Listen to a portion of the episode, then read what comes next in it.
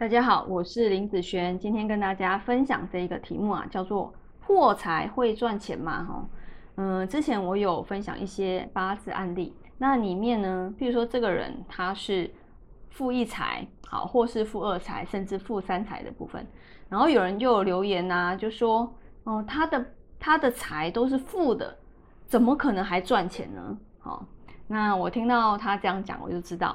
他其实他可能认为我的东西他懂哦，他觉得我的东西可能很简单哦，他真的了解吗？他真的懂吗？哦，他是完全不懂我的东西哦，所以其实有很多这样子的人都以为他懂我的东西，其实他是完全不了解的。好，那你知道吗？破财它有分，我赚的比之前还要少，这个叫做破财。什么意思呢？但是。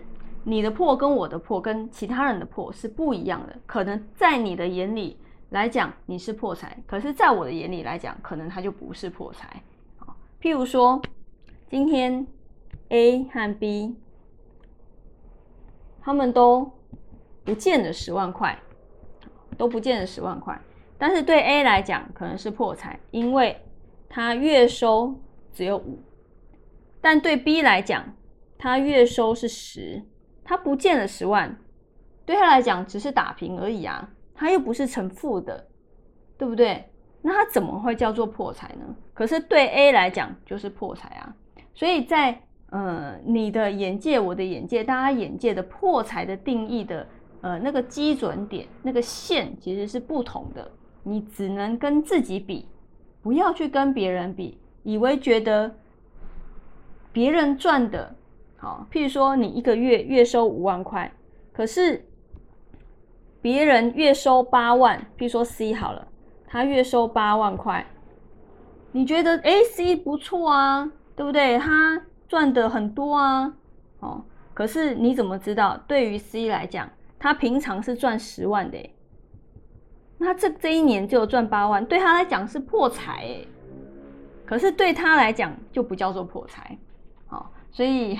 好，你的破，我的破，大家的破，其实都不一样。好，意思也代表你的花，我的花，大家花，其实都不一样哦。哦，你的花可能觉得你觉得是花，但对我来讲可能不是。啊，所以，嗯，财的部分不要以为说是负的，你的基准点就是负的，你就觉得这一个人他的财运不好。如果你这样看，就不是嘛，他基准就是负的。一定要比他的基准更差才叫做差，啊，不是吗？那每一个人基准一样吗？每个人八字的基准点又不一样，对不对？那不一样的时候，你怎么用你的角度去看别人呢？对你来讲可能是破，对他来讲可能就不是啊，你懂吗？你要先抓出每一个人的基准点在哪里，然后再去判断他的运势的强弱的一个部分，你才能够去了解。好，所以。就我刚刚前面讲的那一个网友哈，他提说都是负的，他怎么可能还赚钱？那就表示他不懂我的东西啊。那我不知道你听得出来我在讲什么吗？哦，其实我讲的已经很清楚了。